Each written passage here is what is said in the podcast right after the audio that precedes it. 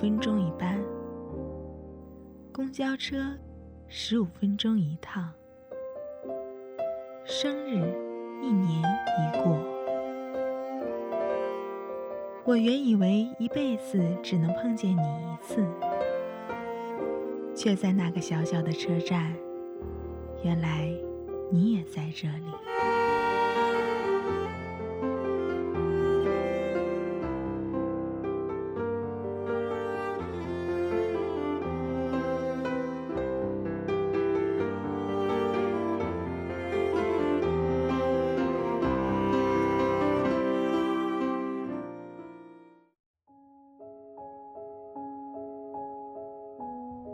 大家好，本期的凤凰树下为大家带来的是一个关于归途的故事。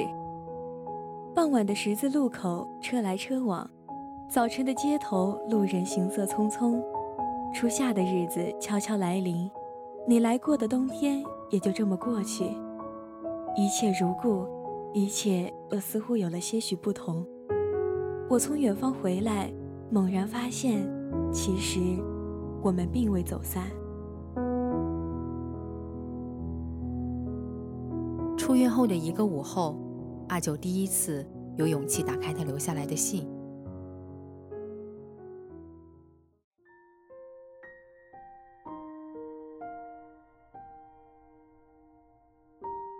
亲爱的阿九，当你打开这封信的时候，我可能会在西北的某个山区里，或者是高原上的某所小学，这里有更多需要帮助的孩子。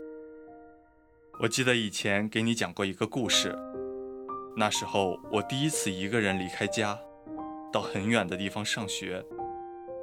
室友还好，学校还好，生活也还好，所有的还好构成了平静且单调无聊的生活。我想要逃离，想去荒无人烟的地方生活。上了四年的学，投了一份又一份的简历。最后还是在一次次的失败里归于平静。那年，我买了一张车票，去到了不知名的小镇。在小镇的某个山丘上，我看了一场至今难忘的日落。山坡的背面只有几只牛羊，电线把天空切割成几块，拉过山岗，去到不知名的远方。只有薄薄的残阳还在天边。一天之中，我最喜欢的时候便是黄昏，恰好的光，恰好的景。我一个人来到小城，一个人离开。回去的路上，我突然想起十七岁的自己，想要当个有故事的人，而不是庸庸碌碌奔波生活的人。所以，我抛开了城市喧嚣枯燥的生活。去做我认为有意义的事，这只是我的选择，没有必然性。你不必伤怀离去，该回来的人总会在等你。对于你而言，我是黑暗里的引路人；于我而言，你亦是。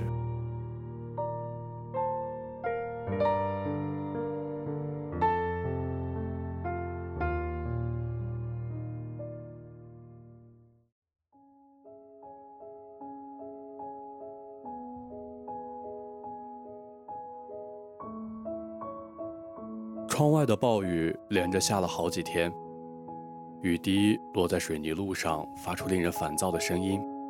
狭小的屋子里，发霉的味道很重。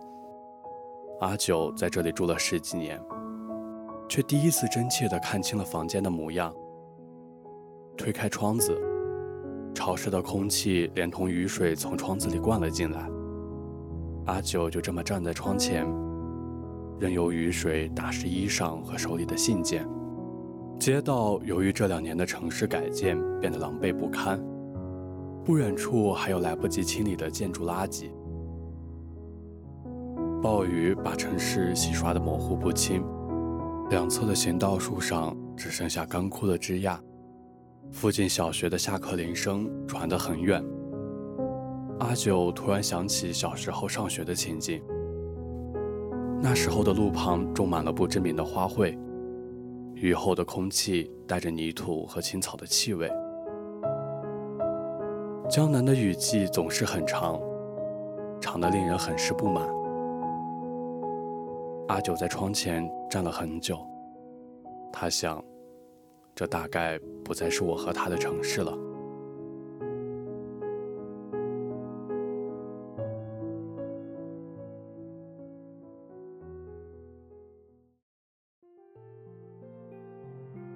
阿九，出来吃饭了。哎，孩子，多吃点这个。妈，别再夹了，我真吃不下了。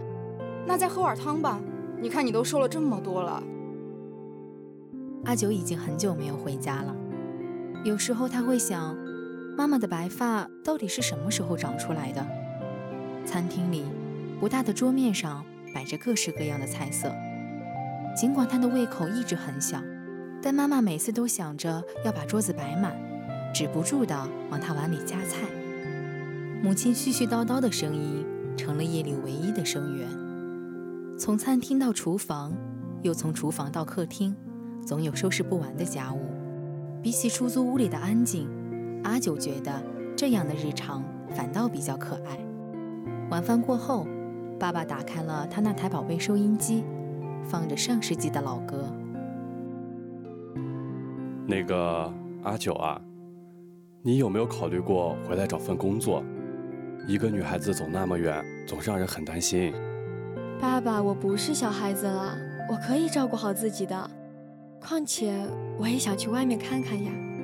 外面有什么好的？家里也不差呀。外面有的东西，家里也有。不，爸，我一定要出去外面看看。唉，真拿你没有办法。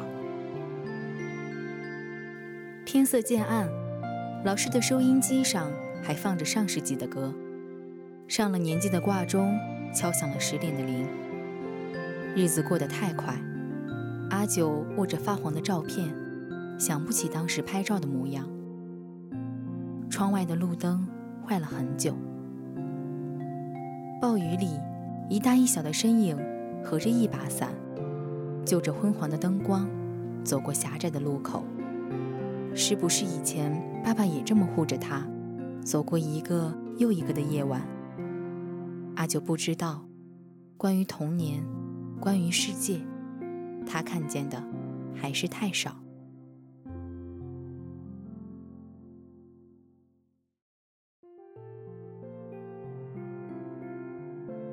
又是一年开学季，阿九沿着熟悉的街道回到了学校。这是一所有些特殊的学校，这里的孩子或多或少的都带着些不尽人意的遗憾。坐在门口的保洁阿姨还是老样子，养着只橘黄色的胖猫，远远见人便热情地开始打招呼。哎呦，阿九来啦！怎么又带了这么多东西呀？是啊，阿姨，我回来看看能不能帮上什么忙。现在眼睛能看见了吧？能看见了。能看见真好，真好啊！赶紧进去吧，他们都在里面等你呢。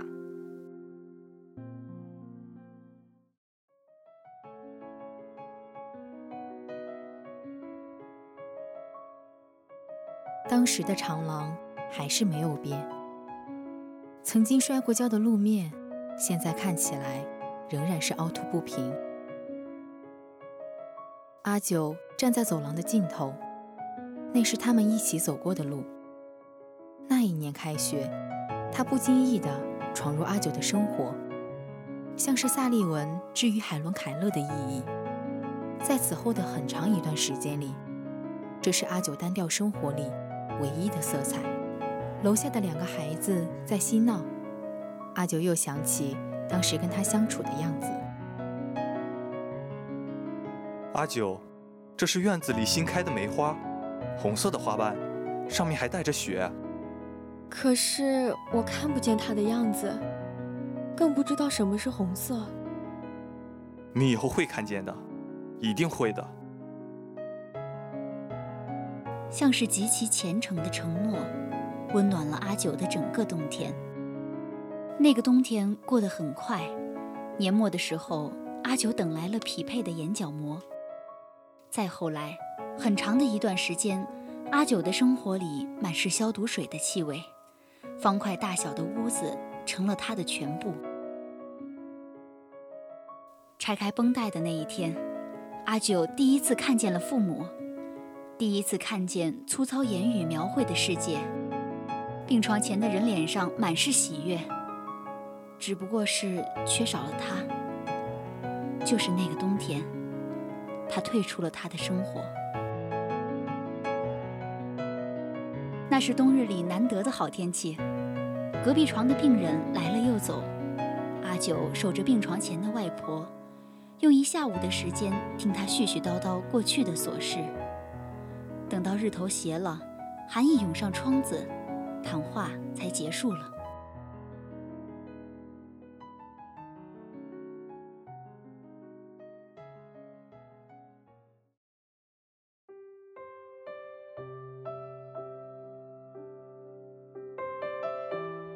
哎呦，今天是立春了，树也抽芽了，冬天就要过去喽。是啊，外婆，开春了，什么都好了。哎。老人和病人呐，都怕冬天，怕就这么过不去了。你外公啊，就是在冬天去的。哎，我怎么也没想到这糟老头子会走在我前面。你不知道呀，你外公年轻的时候可是个暴脾气的帅小伙呢。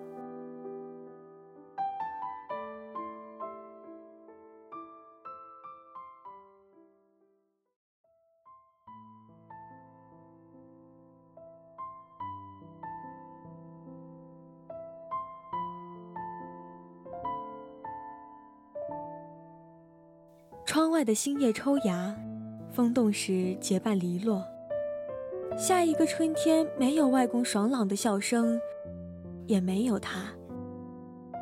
他就这么不经意地走出了他的生活，留下一份礼物，一封信。摆在窗台上的他送的花，很快就谢了。两年前的雪夜，他曾在树下。等待过一个人，那个人啊，他总是喜欢放着上个世纪的音乐，身上带着阳光干净的味道，在某一瞬间，就这么消失了。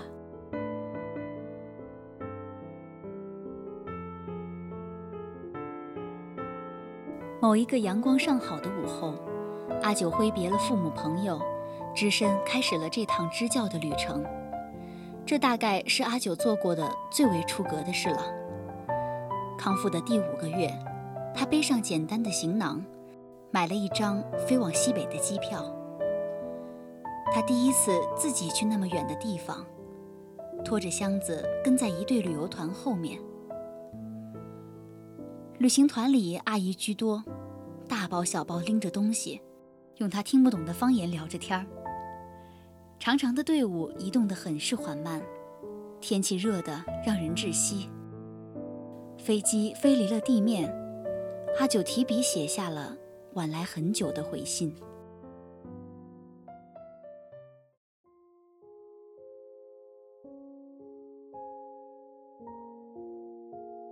嘿，好久不见了。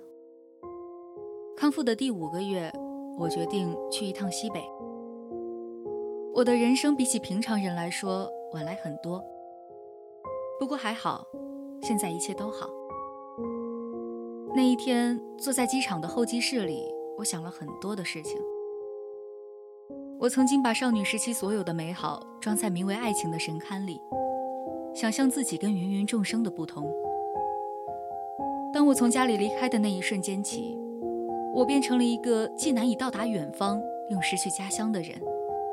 一路向前，一路失去。我终于可以跟生命里所有沉重不堪握手言和。我怀念的不再是当时存在于想象中的你，而是那个从黑暗里一步步走出来的自己。当飞机飞上高空，舷窗外翻滚的云层裹着金黄的阳光，壮阔的云海，我很难用文字去描述当时的震撼。那一刻，我突然找到了你为什么喜欢西北边陲的原因。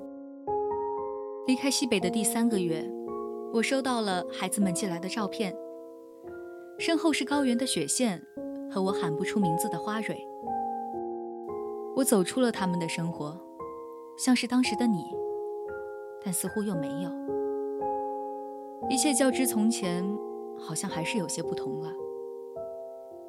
我终于可以很认真的给你写一封回信了。这么久以来，我一直不敢回头再去看那年的冬天。你给我留的信一直被搁置在最底层的抽屉。你可能不会想到，你递给我的一支红梅，曾经温暖了我的整个冬天，以至于在后来的很长一段时间里，被问及送花的时候，我都会下意识想到梅花。很久以后，我再想起那天，突然发现那时候的自己很是笨拙。小时候我不愿意跟别人交流，但那时候我发现，我找不到可以拒绝你的理由。但是现在，在大漠的风沙里，走过你当时的路，我好像有点明白了。你身上一直有一种光，我凑近看了，发现那是我想要的世界。今年夏天，在结束支教以后。我为自己安排了一次长途旅行，跟着陌生的人去了敦煌。我们躺在月牙泉边的草地上，看着夜里的鸣沙山模糊的轮廓，头顶是凌乱的星空，吹来的风夹杂着沙粒。这天晚上，我见到了好几颗流星。在西北的沙漠里，我也为你许下了一个愿望，你像是被风吹来的种子。惊鸿一瞥，匆匆离场。后来呀，我终于明白了，你并不是我的花，只不过是我恰巧经过了盛开的季节，误打误撞的把当时的情感命名为爱情。恍惚间，我想起了桌上还没有合起的书本，床上凌乱的被子，我都忘了冬日的土壤下滋生着名为思念的东西，在春天破土而出。不过还好，冬天已经过去了。我回来了，归程总比迷途长，长于一生。